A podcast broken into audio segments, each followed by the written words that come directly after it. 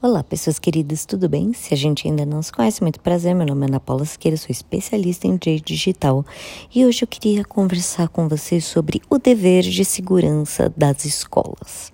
Bora lá?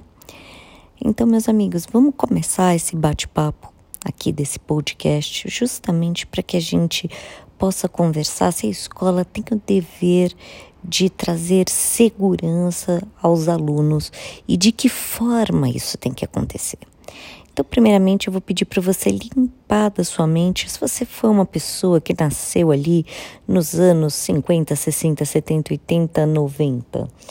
Vamos lá, muitas pessoas não foram para a escola com o celular e não sabem como funciona a violência virtual, principalmente nos grupos de WhatsApp.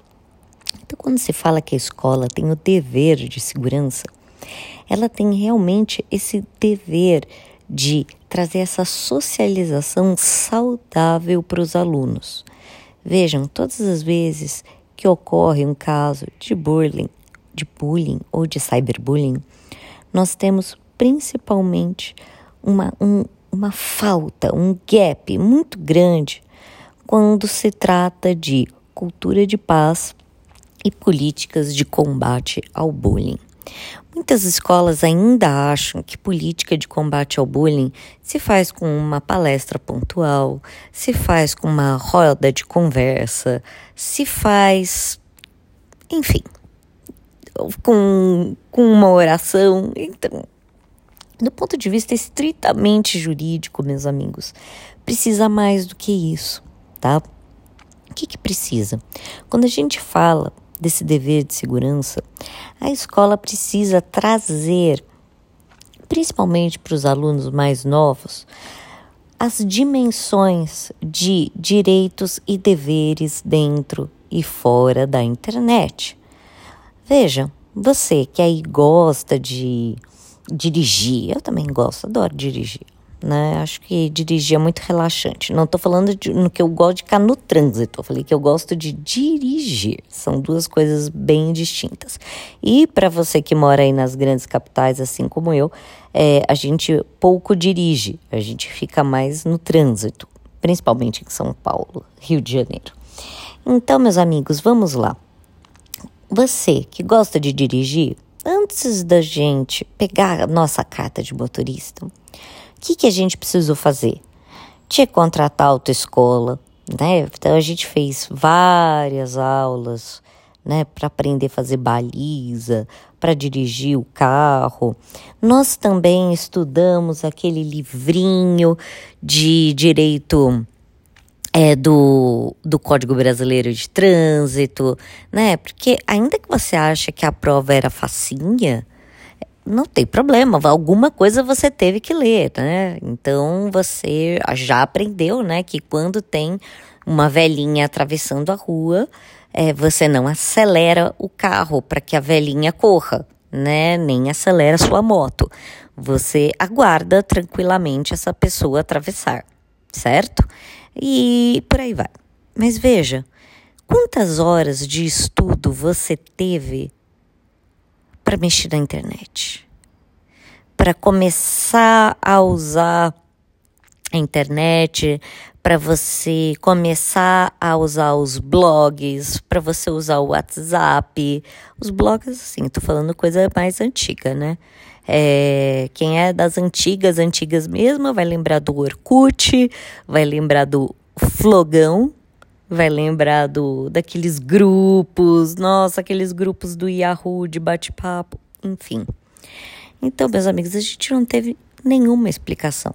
Nenhuma explicação de segurança digital, nenhuma explicação do que é liberdade de expressão, nenhuma explicação do que é bullying e cyberbullying, porque nós, uma geração muito grande, só viveu isso de forma presencial, só viveu o bullying presencial. E quando ele chegava em casa, tecnicamente, a vítima do bullying estava tranquila. Na atual geração, principalmente aí dos da geração alfa, né, que são os nascidos após 2010, é, nós temos o que, meus amigos? Uma falta de paz constante.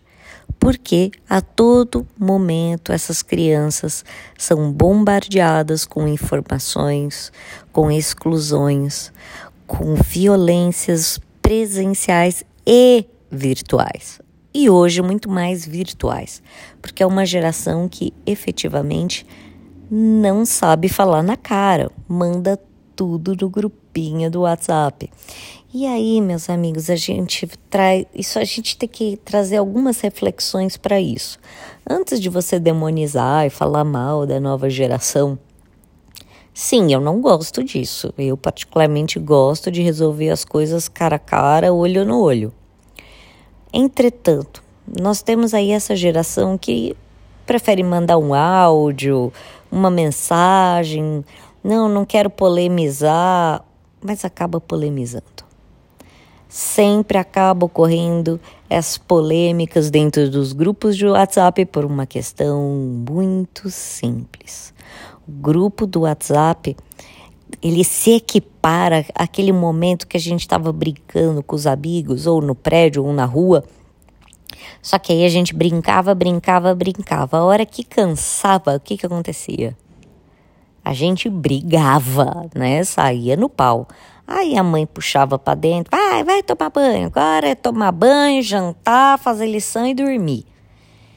Só que quem coloca esse freio quando tudo é online? Quando a criança está com o celular na mão e o pai fala: ah, tô cansado, trabalhei feito um louco, quero ficar aqui vendo as coisas no TikTok, os vídeos de gatinho no TikTok, quero que ficar falando com meus amigos, mandando figurinha, e a criança que lute lá no grupo do WhatsApp ou qualquer outro jogo virtual. Então, meus amigos, é isso que eu queria trazer para vocês. Precisa de mais controle parental e com o controle parental é importante que o pai e a mãe levem esses incidentes digitais para a escola. Então, se isso acontecer no fim de semana, de madrugada, a escola tem o dever de promover a socialização dessas crianças e desses adolescentes. Tudo bem?